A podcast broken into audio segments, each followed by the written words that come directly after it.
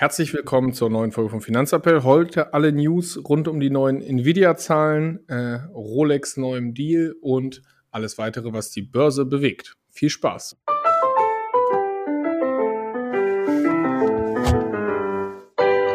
Finanzappell. Beratung on Demand.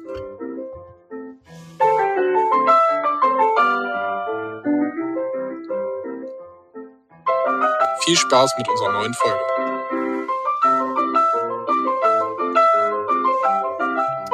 Hallo Marius. Hallo Moritz. Aha.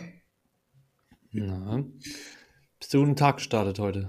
Jo, ich bin gut in den Tag gestartet. Ähm, der letzte Tag vom Urlaub, da startet man natürlich immer gut. Sehr genau. schön. Deswegen, nee, alles bestens. Ich hoffe bei dir auch. Ja, bei mir auch. Ähm, genau.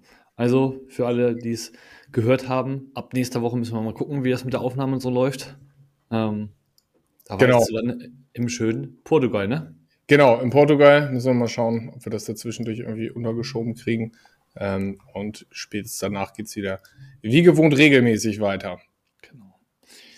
Ja, ansonsten, ich glaube, ähm, in Deutschland, die einen oder anderen haben es mitbekommen, ähm, die Regierung, es ist wieder am Brodeln gewesen, man hat sich wieder getroffen und ein bisschen beraten und es ging auch vor allen Dingen um das Thema Wachstumsgesetz und Unternehmerentlastung. Ja, genau. Äh, Ein bisschen was los. Äh, Die Sommerpause ist vorbei. Die Politik arbeitet wieder. Jo, genau. Ja, und es wurde als kleiner Erfolg äh, gefeiert, ähm, das Thema ja, Wirtschaftsentlastung. Die enthalten jetzt ungefähr eine Entlastung von äh, ja, 7 Milliarden Euro. Und ja, die Hoffnung ist natürlich, dass der Wirtschaftsstandort dadurch jetzt wieder angekurbelt, gestärkt wird. Ähm, ist natürlich mal, erstmal nur ein kleiner Schritt, aber ja, für die Wirtschaft vielleicht der richtige Schritt, dass einige Unternehmen auch da bleiben und nicht abwandern. Ja, definitiv. Dazu ähm, habe ich auch spannend, äh, passen ganz gut die Nvidia-Zahlen. Ähm, habe ich einen Podcast zugehört. Und man sagt, okay, Nvidia hat ja äh, neueste Höchststände nach den Quartalszahlen gehabt. Ähm, Ja. Gestern auch wieder äh, 4% gestiegen und hat den höchsten Kurs ähm, seit, äh, ja, seit Beginn der, äh, der, der Börsennotierung. Und äh, habe ich einen Podcast gehört, wo sie dann auch drüber mh, geredet haben und gesagt haben, naja, okay, gut, so langsam wird es natürlich auch für alle anderen interessant, äh, eigene Chips herzustellen. Weil ich sag mal so, man kriegt irgendwie eine, eine hohe staatliche Förderung. Wenn Intel das kriegt, ähm, kriegt natürlich auch irgendwer anders das, mh, wenn man Chips herstellt. Und äh, Nvidia hat jetzt eine, eine Marge von 70 Prozent. Ähm, da werden natürlich langsam große Abnehmer wie Apple, Amazon, Microsoft, Google äh, langsam hellhörig werden. Das stimmt natürlich. Ich bin mal gespannt, wie das Thema weitergeht. Ja. Uns weiter beschäftigen, würde ich sagen. Definitiv. Was die Regierung ja noch beschlossen hat, ist, dass das Bürgergeld 2024 äh, deutlich angehoben wird, nämlich auf 563 Euro, ähm, somit äh, rund 60 Euro mehr Bürgergeld ab nächstem Jahr.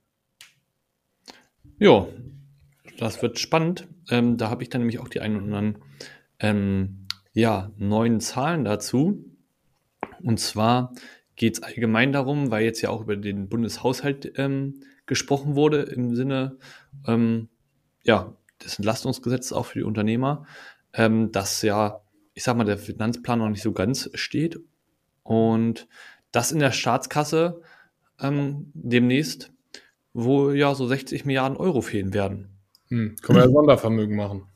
Ja, ähm, nee, es gibt jetzt einen neuen Vorschlag und zwar, dass, ähm, also kommt vor allen Dingen von den ähm, Grünen und Sozialdemokraten, dass Investitionen aus dem Bundeshaushalt ähm, zu stemmen sollen von semi-staatlichen Investitionsgesellschaften getragen werden und ähm, ja, das von den Gesellschaften aufgenommene Kapital würde dann halt nicht als, ja, sag ich mal, der Haushaltsgesetzgebung unterliegen. Man könnte da frei verfügen ähm, und die Schuldenbremse würde halt damit umgangen werden. Was sind diese semi-gesellschaftlichen, wie auch immer du es genannt hast?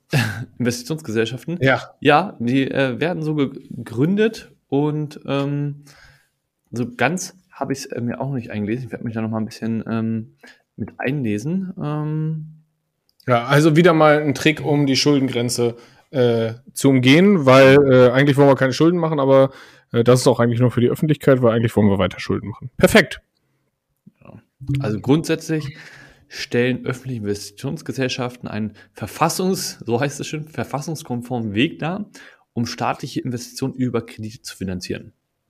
Perfekt. Also die Kredite über die sind halt aber keine Schulden. Ähm, genau, das macht ja total viel Sinn. Ja, genau, ja klar. Ja, perfekt. Passt äh, ein Zitat von äh, Christian Lindner, habe ich auch äh, bei Instagram geteilt gehabt. Äh, Lindner hat äh, Schülern Finanzunterricht gegeben und hat gesagt, ich möchte gern, dass in Deutschland insgesamt mehr Menschen erkennen, dass Kapitalmarkt, Aktien und so weiter nichts Gefährliches sind. Passt natürlich zu unserem Thema finanzielle Bildung. Wenn man natürlich dann wieder solche Hintertürchen sieht, aber man, finanzielle Bildung, ja, ist super wichtig, aber man sollte auch äh, irgendwie transparent und ehrlich sein in der Regierung, was solche Sachen dann angeht. Wenn wir halt neue Schulden brauchen, dann schreibt doch auch einfach Schulden drauf ja. und haltet nicht fake-mäßig an so einer schwarzen Null fest. Also, ne, vielleicht als Thema noch dazu, Lindner hat auch gesagt, er lehnt das komplett ab ähm, und sagt halt auch, ähm, wenn irgendwie die Schuldenbremse ausgesetzt werden sollte oder sowas, dann ähm, ist das ein Thema, die Koalitionsfrage zu stellen. Also er hat ja uh. schon eine relativ harte Linie, sage ich mal, gezogen. Genau. Also Lindner ist da ja sehr, sehr konservativ und hält da eigentlich dran fest. Ähm, wir sind gespannt, wie das da weitergeht. Und genau, ich habe noch ein Thema dazu, zu der ne, Finanzlücke vom Bundeshaushalt. Vielen ist es wahrscheinlich schon bewusst, aber es gab jetzt in dem Zuge natürlich auch mal wieder ein Thema, dass ähm, die Lass mich mal einmal kurz nachgucken. Wer hat das Ganze ähm, veröffentlicht? Äh, äh, äh, äh genau. Äh, das Forschungsinstitut IW ähm, hat wieder veröffentlicht, also Institut der deutschen Wirtschaft. Ja. Hat ähm, da sozusagen wieder die Zahlen veröffentlicht und hat halt gesagt, ja, ähm, wir haben halt einen großen Sparbedarf. Die letzten Jahre waren das halt immer so ein paar Milliarden in Anführungsstrichen nur die da, sage ich mal, vielleicht negativ waren, die dann dadurch geschlossen wurden. Ne? Also weil die Regierung, sage ich mal, da ist immer nicht komplett gleich, wenn das verabschiedet wird, ähm, ja, der Finanzplan, nicht ganz klar, wo die Einsparungen stattfinden sollen. Manchmal ist es so, dass halt bestimmte Budgetgelder nicht abgerufen werden und dementsprechend der Haushalt dann trotzdem ausgeglichen ist. Weißt du? Also, ne? Dass natürlich ja. dann nicht das ganze Geld, was zur Verfügung gestellt wird, auch benötigt wird, hm, weil sich manches verzögert und so weiter. Ja, logisch, ist ja nicht alles zu 100% planbar. Genau. Und in den nächsten Jahren wird sich aber die Finanzlücke immer weiter ja, vergrößern. Zum einen, ja, durch das eine Kindergeld, was jetzt noch ähm, in der Planung ist. Und natürlich durch die steigenden Sozialabgaben und Belastungen, die kommen werden, alleine durch das Thema der Generations, ähm, ja, durch den demografischen Wandel, sollen bis 2027, also ist jetzt nicht so weit in der Zukunft, ähm, die, die Finanzlücke auf 27 Milliarden Euro anwachsen. Hier, also, ne? In einem ja, nur, die, nur die Lücke der Planung, das ist ja super. Perfekt. Ja. Genau. wahrscheinlich, was, was da noch zusätzlich kommt, sind die E-Haushaltskosten, die mit drin sind, Beamtenpension, gesetzliche Rentenversicherung, die alle noch on top kommen. Herrlich, das hört sich sehr ähm, gut an. Ja, also würde ich sagen, ähm, spannende Zeit. Ich bin gespannt, wie wir das weiter angehen. Ähm, ja. Hast du positive News? Habe ich positive News? Ich habe was Witziges, um das erstmal aufzulockern. Ähm, Nvidia, habe ich ja vorhin gesagt, hat Höchststände. Witzig übrigens, die Star-Investorin Katie Woods hat ziemlich genau zum Tiefpunkt ähm, 2021 verkauft und hat diesen ganzen Nvidia-Hype nicht mitgenommen und hat so die ganze Rallye verpasst. Ähm, das heißt, da hat sie auf jeden Fall mal ordentlich ins Klo gegriffen.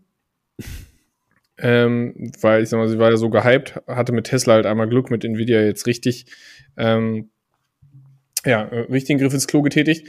Und ich habe äh, heute Morgen gelesen bei Wall Street Online, äh, jetzt oder nie, die Nvidia-Aktie ist jetzt ein Schnäppchen. Geil. Worauf beruht das? Also solche Schlagzeilen, da muss man immer sagen, okay, warum ist das jetzt ein Schnäppchen? Das ist doch der All-Time-High-Kurs. Weil natürlich die Zahlen von Nvidia sehr, sehr gut waren, ist das KGV was vorher eine Bewertung von über 40 hatte. Mittlerweile, dadurch, dass sie deutlich mehr Gewinn machen, auf 20 runter.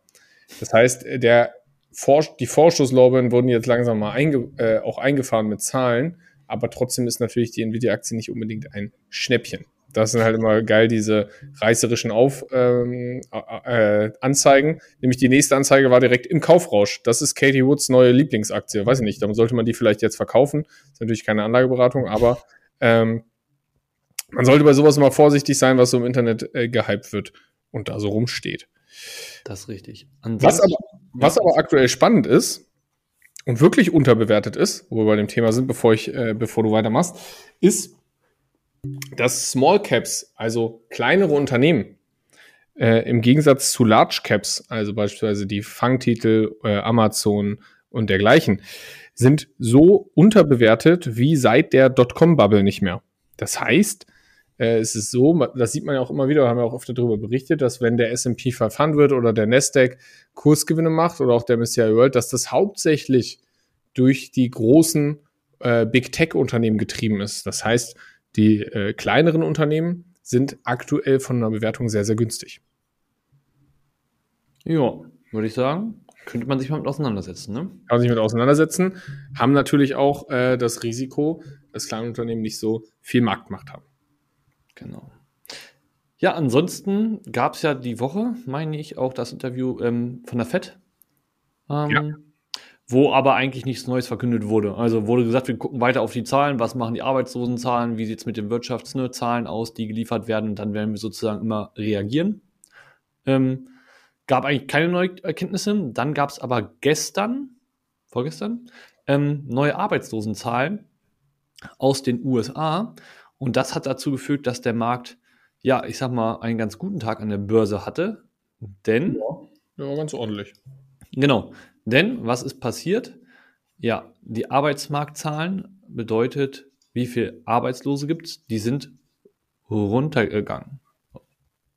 Okay. Genau. Wobei das ja eigentlich auch wieder ein Zeichen dafür ist, dass die FED die Zinsen weiter erhöhen kann.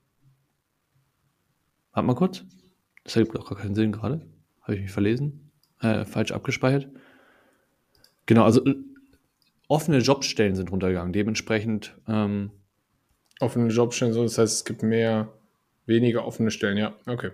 Ja, aber grundsätzlich sind das mal alles Zeichen. Das heißt, man hat letzte Woche ja gemerkt, dass die Märkte ein bisschen äh, schwankungsreich waren. Wo sagen, okay, relativ dann doch auf einmal Angst gekommen vor, den, vor den weiteren Zinserhöhungen. Diese Woche sind sie auf jeden Fall wieder sehr, sehr entspannt und grün unterwegs. Hm, man merkt aber, so, eine, so ganz einig sind sich die Anleger nicht. Nee, es geht eher gerade immer so ein bisschen rauf, ein bisschen runter und es gibt nicht so das Ereignis, was dazu führt, aktuell gerade, dass man irgendwie mal ja noch weiter, sag ich mal, steigt oder ähm, ja, dass das Ganze ja, sag mal, wieder weiterfällt. Wir sind eher gerade so ein bisschen, ne, so ein kleinen Auf und Ab immer. Ja, definitiv. Dazu passt, dass nämlich zum Beispiel auch Warren Buffett äh, Aktien in Höhe von 8 Milliarden Euro äh, US-Dollar verkauft hat mhm. äh, und die Barbestände äh, von Berkshire Hathaway auf 147 Milliarden erhöht hat. Das heißt ja auch, das sieht man halt immer wieder, dass auch bei den Nvidia-Zahlen am Tag äh, der, der, Berichte ist die Aktie erstmal 8% hochgegangen, aber am Börsenschluss äh, waren die Gewinne eigentlich schon wieder mitgenommen. Das heißt, es gibt auch immer mehr Investoren, die dann jetzt erstmal sagen, ah, ich nehme erstmal die Gewinne mit und traue dem Ganzen nicht so ganz. Und wir schauen erstmal, wo das Ganze eigentlich weiter hingeht. Ähm, und da muss man natürlich sagen, von Gewinnmitnahme ist noch keiner äh, gestorben. Aber das, äh, ja, ist noch keiner arm geworden. Aber das ist natürlich äh, eine Sache, wo man gucken muss, okay, wo geht das langfristig hin und wie entwickelt sich das jetzt mit Rezession, ja, nein, Wirtschaftswachstum oder nicht, ist natürlich ein spannendes Thema. Genau. Ja, ansonsten habe ich eigentlich noch News, dass Elon Musk jetzt äh, wo alle seine kompletten Bitcoin-Bestände verkauft hat Perfekt. Dazu passt, dass Bitcoin dann äh, gestern direkt über 5% gestiegen ist, eher so 8% in der Spitze. Ja, aber ähm, ist schon ein paar Tage her, genau. Ja, ja genau. Aber genau, wurde auch gesagt, äh, ist auch als Chance zu sehen, denn ähm, er beeinflusst den Markt ja immer sehr stark und dementsprechend wird da auch gesehen, dass man davon vielleicht nicht mal loskommt. Ja, wahrscheinlich verkündet dann in einer Woche dann wieder, dass er Dogecoin oder was auch immer gekauft hat. Also ja. das ist ja immer irgendein Hin und Her. Aber der Kryptomarkt ist extrem bullish gewesen gestern. Warum? Hast du die News mitgekriegt? Äh, nee. Weil gestern ist ja eben mal so in der Spitze 8, 9% plus gewesen im Bitcoin. Ähm, Grayscale hat äh, gegen die äh, SEC gewonnen bezüglich eines Bitcoin-ETFs. und äh, ist damit weiter ein Schritt Richtung äh, ersten Bitcoin-ETF, der international handelbar sein soll. Gibt es schon einen in Europa, der zugelassen ist, aber in Amerika noch nicht. Dann kam direkt irgendwie heute oder gestern Abend noch mal eine News, ja, dass äh, Grayscale sich aber jetzt noch mal hinten anstellen soll, dass BlackRock jetzt wahrscheinlich doch dann den Vortritt kriegt. also wenn die SEC das schon zulassen muss, dann halt auch den Big Player äh, mit BlackRock. Bin mal gespannt, wie das weitergeht, aber es ist halt auch im Endeffekt ein sehr newsgetriebener Anstieg. Ja. Wo wir in den USA sind, würde ich noch einmal ganz kurz, ich habe was Cooles gelesen vom ähm, CEO von Sky, Skydio. Kannte ich vorher nicht das Unternehmen, ist im Endeffekt ähm, Technologieunternehmen in den USA. Und äh, der Zitat von ihm, es ist faszinierend, wie viel von unserer Infrastruktur noch unberührt von digitalen Technologien ist. Und ähm, es gibt gerade einen Trend, dass sich immer mehr Technologieunternehmen im Endeffekt größeren Problemen äh, widmen. Also das heißt, Brücken, Tunnel, Fabriken, Digitalisierung in diesen Themen, also in dem Thema Infrastruktur, wo wir halt noch wirklich echt äh, teilweise unterwegs sind wie vor 30, 40, 50 Jahren, äh, wenn man sich das anschaut. Also äh, das ist schon echt spannend. Und äh, die US-Infrastruktur, also das heißt, äh, da, es gibt einen Verband der Bauingenieure in den USA. Ähm, wo im Endeffekt die Infrastruktur bewertet wurde.